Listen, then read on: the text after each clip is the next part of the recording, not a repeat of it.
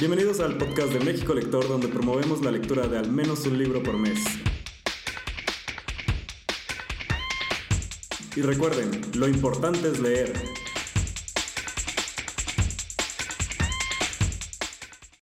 Bienvenidos al episodio número 11 del podcast de México Lector, en este su segundo tomo del año 2020, donde tenemos un invitado especial. Sí, es, este, el día de hoy eh, nos acompaña Juan Carlos, el de los cócteles. Eh, tiene su canal de YouTube donde puedes encontrar algunos cócteles. Y pues en este podcast, además de hablarnos de cócteles, nos va a hablar de algunas recomendaciones de libros y cómo se mezclan el mundo de los libros con el mundo de los cócteles y algunas bebidas famosas. Entonces, este va a ser el tema de hoy. Eh, bienvenido, Juan Carlos. Hola, hola, ¿qué tal? ¿Cómo están? ¿Todo bien?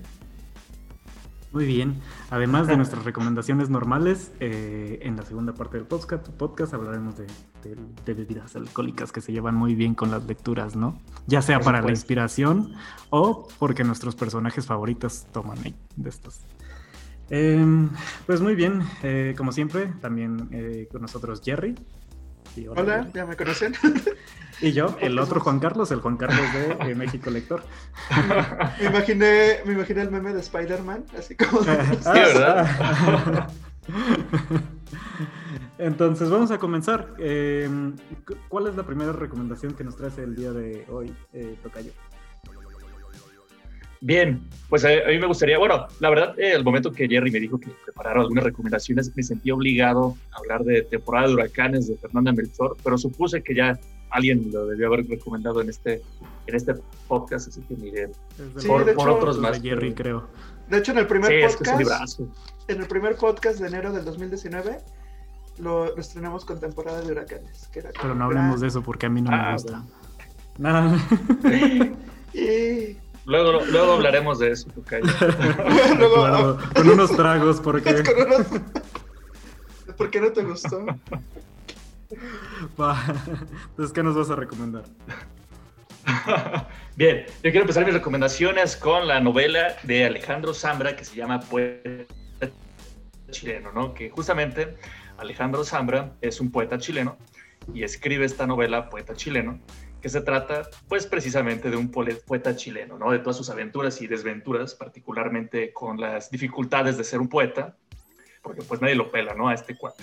Y, bueno, esta, esta novela fue publicada bajo el sello editorial de Anagrama, que a mi parecer es una editorial importantísima eh, en el mundo, vaya, editorial hispanoamericano, que bueno, ha sido la casa de grandes autores, ¿no? Entre ellos varios mexicanos, eh, incluidos pues, los ganadores del premio Ralde, ¿no? De novela, que ya sea Guadalupe Net, Juan Villoro, eh, Juan Pablo Villalobos, Álvaro Enrique, y sus novelas subsecuentes, ¿no? Pero bueno, esta novela justamente, como les digo, es de todos los problemas que tiene este personaje para llegar a, a ser considerado como un poeta serio, ¿no? En algún punto de la novela eh, citan a, algún otro escritor que decía que Chile es el subcampeón eterno de poesía en el Premio Nobel de Literatura, ¿no? De que nadie los, los toma tan, tan en serio ni, ni tan a la ligera, están como entre el sí y el no. Pero bueno, ahorita es mi, mi novela que, que, estoy leyendo. Está, estoy por terminar a, nada, pero me ha encantado. ¿no? Ha sido todo, todo un ir y venir de maravillas. Y bueno, qué mejor que esté eh, siendo eh, bendecida por la editorial Anagrama, que es de mis editoriales favoritas. Y bueno, pues esa es mi primera recomendación. Me suena muy meta, es poeta chileno de un poeta chileno y que se trata de un poeta chileno. Es una maravilla, ¿no? Te atascas de, risa cada página, es, es, fenomenal, se la recomiendo. No sé qué, qué, qué, parte del libro realmente será, como peleamos, nos recuerdas con Entre los Ratos, este, Jerry, ¿qué, parte del libro será autobiográfico realmente. ¿Y qué tanto será ficción dentro de este libro? Exacto. Pero, está interesante, sí hay, sí hay muchas cosas interesantes de Chile y y ahorita que comentabas de anagrama, creo que varios nominados que hemos tenido en estos años de México Lector, muchos han sido de anagrama. Sí, de hecho. Se, Han sido, se han sido varios libros, entonces creo que es garantía de la editorial. Sí, y también algo se, me puede decir que justamente este libro va a ser presentado en el marco de, la FIL aquí en Guadalajara, así que pues es... Y digo, ya que va a ser en línea, la podemos ver todos, a ver si, si se nos antoja. Bueno, si se les antoja. Sí, de hecho, todos tienen que aprovechar la fila ahora que todos los eventos son virtuales. Está súper bien. Sí. Y trajeron bastantes invitados buenos que, que en la versión física no hubiera sido posible, entonces hay que estar pendiente de, del programa de la FIL.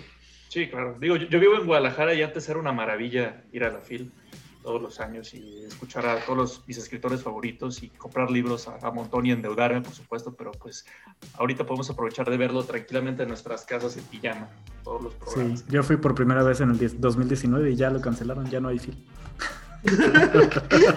No sé si fue un mal augurio de mi parte o qué, qué, qué hice, díganme. Jerry, ¿tú qué nos vas a recomendar? Yo, precisamente como hablando de este tema de la FIL y de esta iniciativa que, que, hicimos con varios clubes de lectura, el reto de todos lectores, para leer todos los clubes de lectura de México un mismo libro, adicional a los libros que ya teníamos, eh, les quiero recomendar El hijo del héroe de Carla Suárez. Este libro precisamente habla de un hijo de un guerrillero cubano que se llama Ernesto y pues que su padre murió en Angola la, la, verdad yo sé muy poco de historia de Cuba y de la revolución y del Che y demás. Y hay varios eh, capítulos de este libro que me están este, trayendo como muchos datos que yo no sabía, como la relación que tenía Cuba con Rusia, la relación que tenía Cuba con África, con todas las guerrillas que había ahí. Y este libro está bastante interesante, sobre todo el tema de la historia, cómo se impregna dentro de la vida del personaje y de las personas que lo rodean. Y pues cómo él llegó a viajar a Lisboa, estuvo viviendo un tiempo ahí, después de ahí se, se, va a Angola y todo lo que está pasando en este libro. Es una novela algo corta, pero precisamente es la que estamos leyendo ahorita para, para terminarla en diciembre y comentarla también en el marco de la FIL y están los clubes de lectura reunidos, aunque sea de manera virtual. Se lo recomiendo mucho, está interesante, está muy corto, de editorial del Fondo de Cultura Económica. Y pues eso ha sido una gran sorpresa el, el, este libro que trae muchos detalles y te identificas en muchas cosas y quieres saber más de la vida de los personajes y todo lo que les pasa para, para en Cuba. Estoy viendo ahí. Oh, espero si alcanzar a leerlo. Porque no lo o sea, se va rapidísimo. Se va rapidísimo. Son cerca de 200 páginas, así que lo, lo acaba rápido.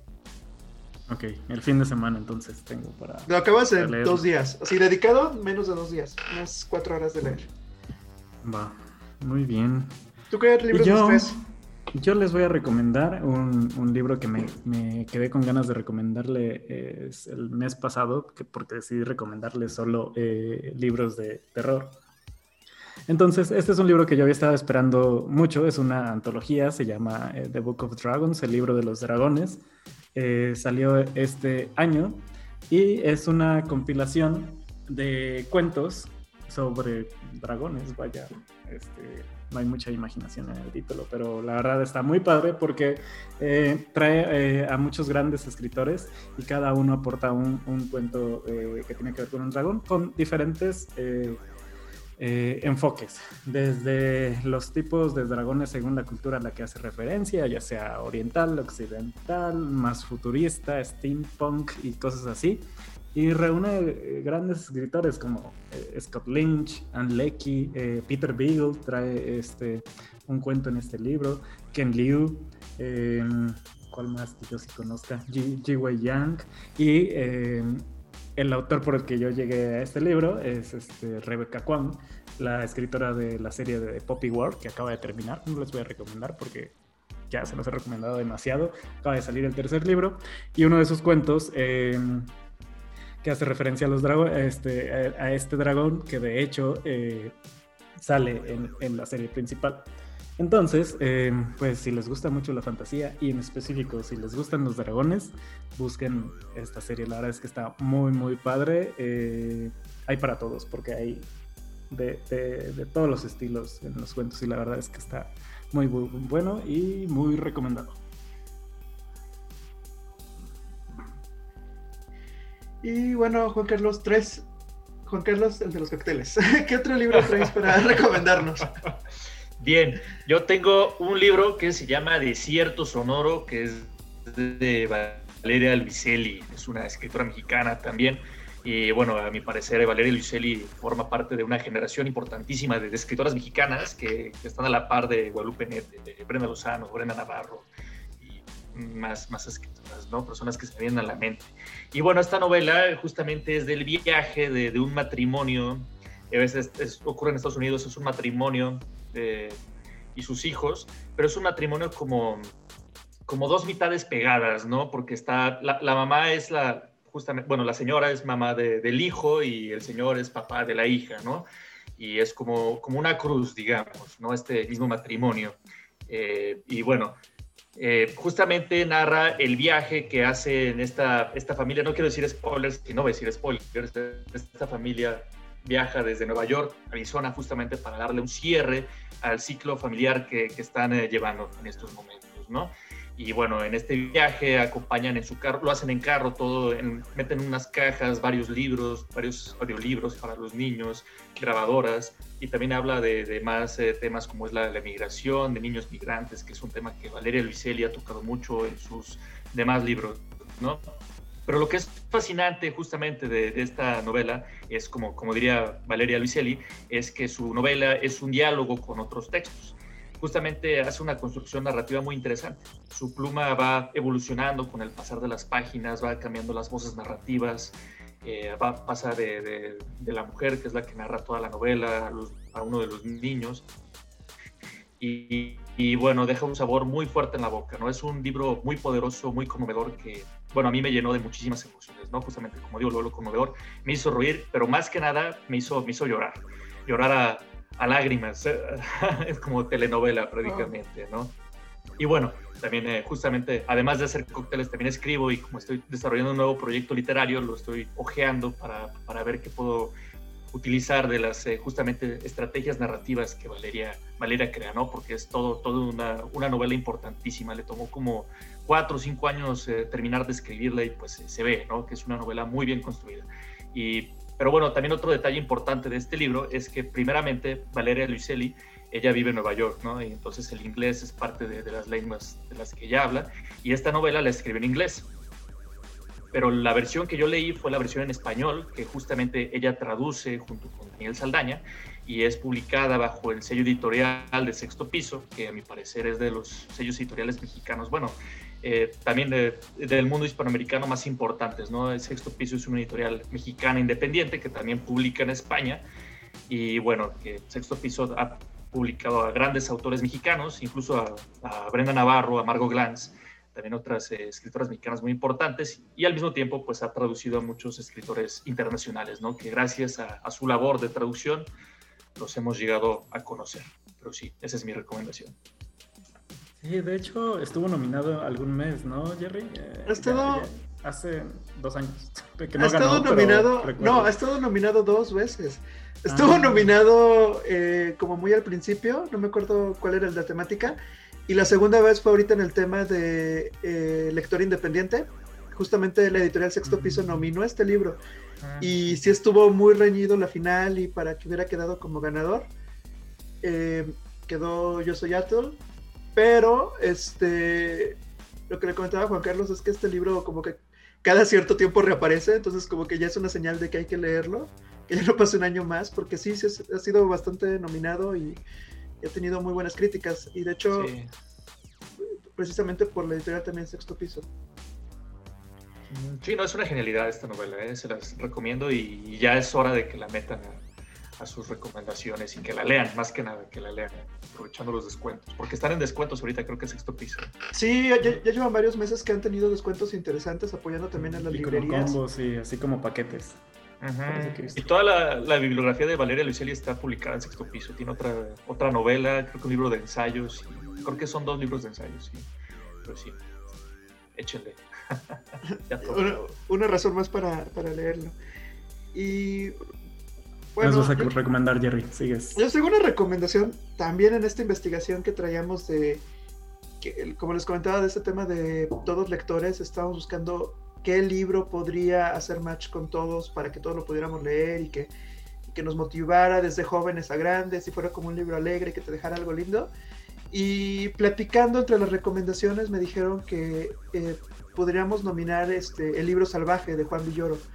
Eh, este libro pues es un cuento o es un libro muy pequeño para jóvenes, pero que la enseñanza que trae pues aplica también para grandes, que es un libro que te deja algo muy lindo. Eh, trata de un niño que se llama Juan, que su mamá lo deja con su tío, que es bibliófilo, y entonces ahí tiene que encontrar un libro que se llama El libro salvaje, un libro que él no puede leer. Y precisamente esta historia habla del gusto de la lectura. Entonces, creo que es una recomendación muy, muy interesante. Me comentaban que es de los libros más vendidos en México. Entonces, seguramente por algo ha sido el más vendido y entonces también está como la curiosidad de saber por qué.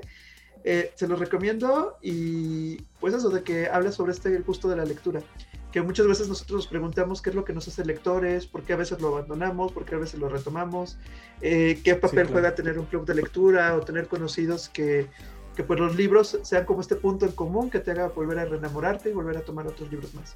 Entonces, esa sería mi recomendación, mi segunda por este día. Va, súper. Yo les traigo una em, recomendación extraña. no sé cómo llegué a este libro, se llama eh, Ring Shout de, ay, no sé pronunciar su nombre, de P. Jelly Clark.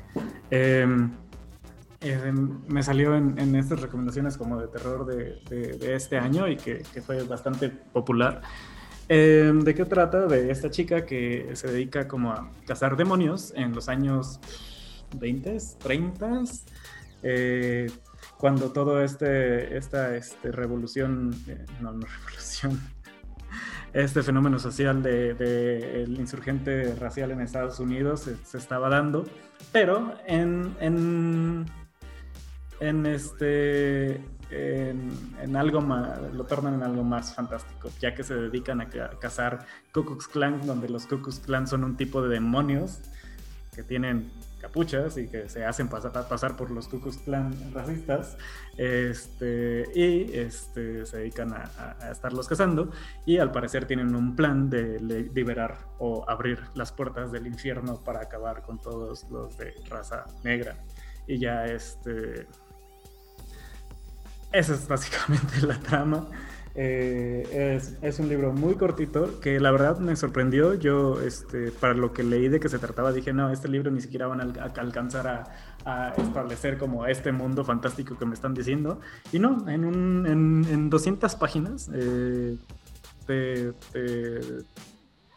sacan toda esta historia fantástica, típica historia de, del héroe, pero muy, muy bien desarrollada. La verdad es que yo quedé sorprendido y seguramente estaré buscando eh, más cosas de este autor. Así que si les gustan las cosas o las historias raras, pizarras, eh, peculiares, este es un libro que, que pueden buscar, la verdad es, es, muy divertido. Mm, definitivamente no es de terror, es muy divertido y lo pasan bien leyendo este libro.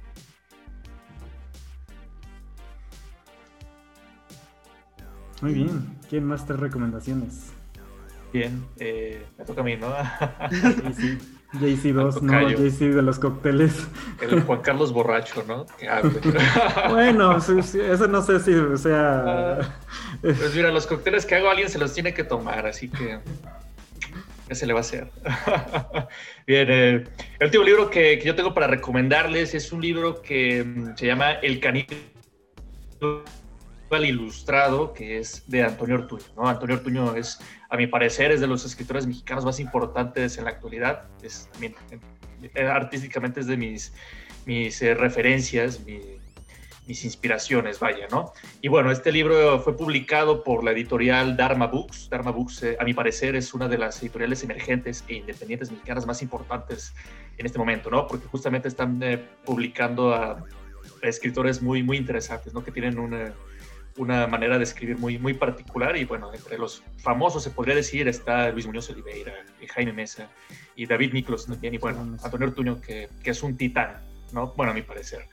Y bueno, este libro pues no es una novela y tampoco es un volumen de ensayos, más bien es una recopilación que hace Antonio Ortuño en torno a sus artículos periodísticos, porque él es de, oficio periodista, o, o, era más bien, antes de que se volviera escritor tiempo completo. Y bueno, reúne todos sus artículos periodísticos que tienen que ver con la literatura, ¿no? que escribió del 97 al 2019. Y, bueno, este libro lo, recomiendo porque además de que Antonio Ortuño es, como ya dije, de mis influencias eh, literarias, también es de mis influencias lectoras, y se me hace que este libro es una excelente escuela de, no, no de literatura, pero sí sobre literatura, porque este libro está dividido en cuatro partes. ¿No? Y no es, no es un libro de que cómo escribir una novela, ni el decálogo del cuento, ¿no? Que hay millares ahí en, internet, ¿no? Este, Las secciones que abarcan este libro es la primera, es, eh, como él dice, es las aventuras y malaventuras del mundo literario. La segunda es una sección que yo defino como sus recomendaciones literarias, algunas de mala gana, otras así con mucho cariño, a sus autores predilectos. Eh, después le sigue una sección concentrada en el ejercicio de la lectura y finalmente termina con una sección acerca del proceso de, la escritura. ¿no? Y, ya nada más para, para terminar es eh, de que lo más destacable de, este libro es eh, el humor tan incisivo y sarcástico que tiene Antonio Ortuño, ¿no? Si lo siguen en redes sociales o si leen su columna en el país, pues ya, ya sabrán de lo que hablo, ¿no? Y justamente como diría Juan Pablo Villalobos ahí en la contraportada, es de que Antonio Ortuño tiene tan pocos pelos en la pluma que lo único a lo que no ofende es a nuestra inteligencia. Échenselo, se, se van a carcajear. a mí se me hace fenomenal ese libro. Oye, sí lo voy a leer. Oye, este, este también estuvo nominado en el lector independiente, ¿no? Ah, sí, también de, hecho, de hecho, hasta mandó, mandó su video y todo. Sí, estuvo muy, muy bueno su video, por ahí lo pueden ver en YouTube. Y, e igual, o sea, es un libro de los muy mencionados, pero que por algo no hemos leído y que ya es momento de... No, es que hay 10.000 libros para leer, pero sí, o sea, suena súper bien ahora que lo cuentas tú. No digo que él no lo contara bien, pero lo supiste vender muy bien. Me la debes, Antonio, si estás escuchando esto.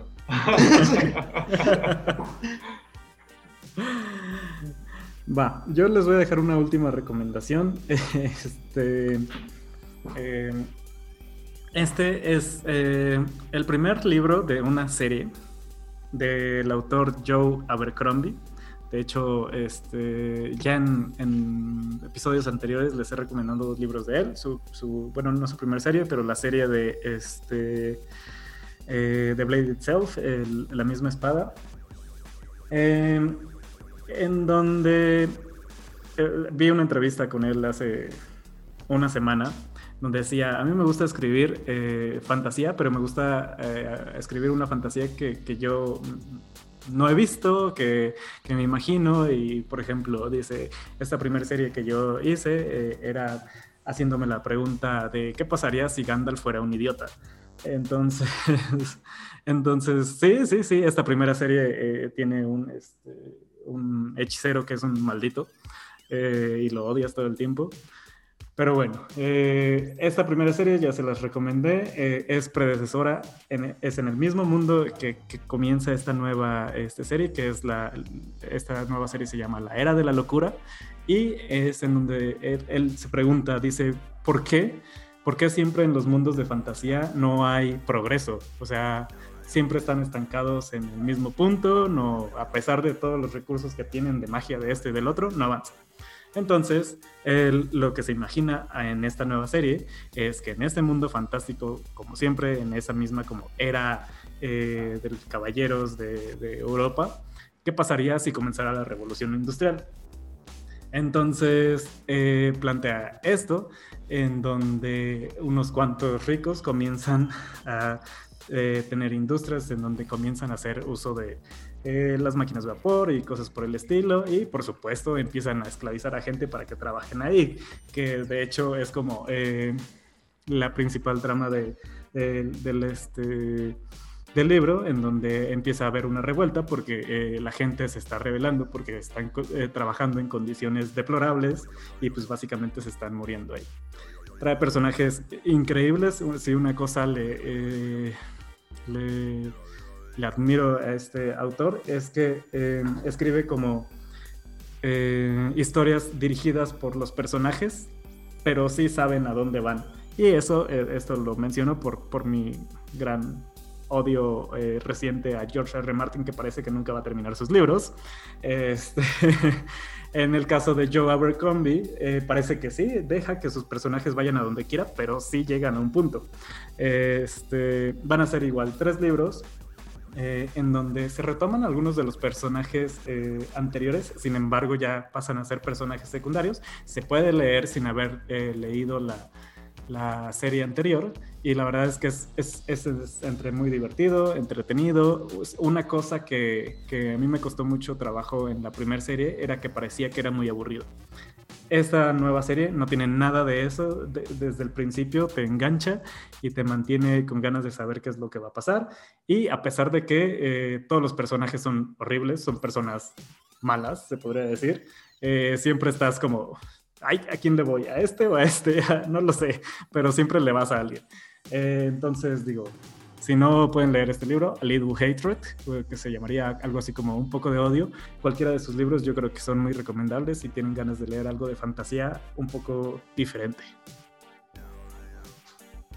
Sí, justamente eso que, dices de que en los mundos fantásticos nunca avanza la tecnología me hizo pensar mucho. Digo, yo soy un ñoñazo, amo la saga, todos los libros de Tolkien, eh, del Señor de los Anillos, El Hobbit, El Silmarillion y los que ha editado su hijo recientemente fallecido, Christopher Tolkien.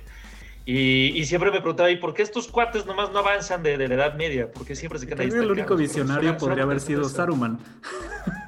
Sí, claro, él, hizo explosivos, ¿no? Él, se podría decir que, que hasta incursionó en otras maneras políticas de ver la vida, pero pues... Pero pues tenía otras visiones que no ah. ayudaban, entonces... Sí, no, el sistema lo derribó. Sí, eso está padre, la verdad es que nunca había visto una entrevista con él y es súper... Eh, gran persona y la verdad es que todo esto que decía es increíble. Y era así como de, ah, claro, ¿por qué no se me ocurrió a mí? Pero sí. Muy bien, eh, pues con eso creo que vamos a comenzar con la segunda parte del podcast donde vamos a hablar de eh, cócteles inspirados por libros o eh, cócteles que inspiraron libros, no, ¿verdad? yo, yo puse aquí en mis apuntes cócteles en la literatura. Ah, eso está muy bien, porque de hecho los que yo traigo ni siquiera existen ni es posible hacer, entonces... O sea, son cócteles que aparecieron en la literatura, pero no es como que los vayas a poder preparar. Entonces, creo que el mayor conocedor eres tú, entonces te voy a dejar comenzar. y con eso partimos. Pues sí. Muy bien, muy bien, perfecto. Muy bien.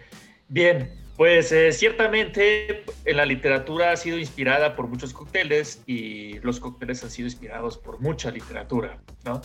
Incluso yo, de que les comentaba ahorita antes de que iniciáramos todo esto en nuestra platiquita inicial, de que justamente yo escribí un volumen de cuentos que se llama Colas de Gallo, que bueno, un dato curioso para los que nos están escuchando es que cóctel viene del inglés cocktail y cocktail viene de, etimológicamente viene de cocktail, Colas de Gallo, ¿no? Y este volumen de cuentos que yo hice, eh, que por si alguna editorial ahí está buscando, está aburrida y no sabe qué hacer, pues ahí está mi volumen de cuentos, ¿no? y bueno, la línea es de que hay cócteles en los diferentes cuentos. Pero bueno, al tema. Eh, para mencionar algunos eh, escritores fanáticos de los cócteles, primero tendría que hablarles de que en los cócteles, en el mundo de los cócteles ha habido diferentes eras, por así decirlo, ¿no? Y las más interesantes, a mi parecer, es la era dorada, que es lo que sucedió en los 1900 a 1920, toda la época de la Primera Guerra Mundial y antes de la prohibición, y, y las creaciones subsecuentes, ¿no? Y bueno, eh, también lo, lo que abarcó los 60, los 80 también fue una gran época. Y bueno, justamente la generación de escritores eh, norteamericanos que estuvo eh, en los de 1900 y 1920 está la generación perdida, ¿no? Esos escritores como Francis Scott Fitzgerald, Ernest Hemingway, Faulkner, eh, Steinbeck, y bueno, todos ellos eran grandes bebedores, ¿no? Porque también eran grandes escritores. Es que era la, y primeramente, la inspiración, el alcohol era la inspiración. Claro, sí, desde algún lado tenía que salir, ¿no? y particularmente a, Scott Fitzgerald le encantaba un cóctel que se llama Gin Ricky, ¿no? Que es ginebra, jugo de limón, azúcar y agua mineral, ¿no? Y este cóctel incluso aparece en varias de sus obras, por ejemplo, en El Gran Gatsby y en Suaves la Noche, que, bueno, es mi favorita de, de Fitzgerald, ¿no? Es un novelón maravilloso. También en el caso de Hemingway, que es mi escritor favorito de esta generación, la generación perdida, él sin saberlos a ciencia cierta, creó un cóctel que se llama eh, Hemingway Special, ¿no? que es una variante de un cóctel ya existente que se llama Daiquiri de Florida. Y lo que él hizo él, a él no le gustaba tanto el azúcar y le gustaba mucho el ron, así que su idea era crear un cóctel con mucho ron, con 60 mililitros de ron, que es como dos caballitos, eh, jugo de toronja y licor de cereza de marrasquino y jugo de limón, ¿no?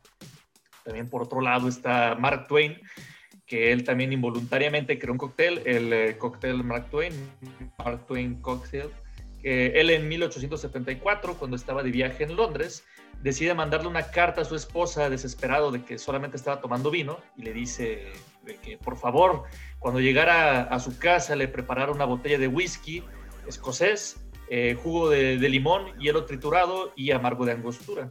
El amargo de angostura pues es un, eh, digo, si, si son alguien que, que ve mis videos, eh, ya lo habrá visto en varios, del amargo de angostura, es, un, es una, un amargo en bitters, le dicen en inglés, es un licor eh, de Trinidad y Tobago que antes era utilizado para los males, estomacales y bueno, ahora se utiliza para que nos emborrachemos de manera elegante, ¿no? Estaba imaginando cómo eh, también, podría crear un, un, cóctel involuntariamente, entonces estoy cargando así un montón de cosas y... ¡Ay! ¡Wow! Mira, creé un cóctel.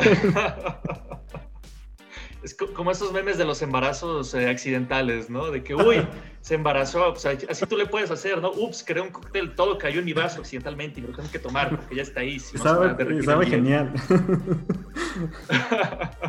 no creo, cuando yo lo he intentado, no. Juan Carlos. tú, tú invéntale, tú, tú invéntale. Y, y, bueno, también sí, si vamos a hablar de cócteles en la literatura, tenemos que hablar forzosamente de Ian Fleming y la saga de James Bond, ¿no? Claro, creo que es el, que, justamente el exploró. Sí, claro, el, martini seco, el dry martini, el vodka martini, y él incluso, Ian Fleming, creó un... El, el, Vesper Martini. Eso se ve en la película de Casino Royale, en la, o la última al menos, porque hay, hay otra.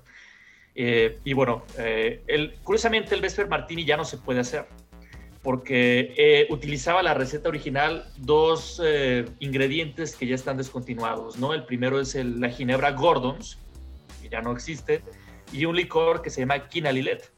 Afortunadamente, los creadores, o bueno, los herederos de la fábrica de Quina Lilet crearon el Lilet Blanc, que dicen que es la misma receta, pero los que llegaron a probar el Quina Lilet, que fue descontinuado como en los 80s, eh, dicen que no sabe igual. Pero bueno, se puede hacer el Vesper Martini utilizando el Lilet Blanc y a mi parecer cualquier ginebra, siempre y cuando sea London Dry, es decir, eh, una ginebra que no tenga ni aromatizantes, ni, ni saborizantes, ni nada, sí, ginebra pura, sino como Tangeray, Beefeater, Digo, no sé si les vayan a pagar si menciono estas marcas, ojalá que sí. si nos están escuchando, pueden patrocinar el podcast. Ahí que también, Antonio Ortuño, que también nos patrocine, ¿no? De una vez.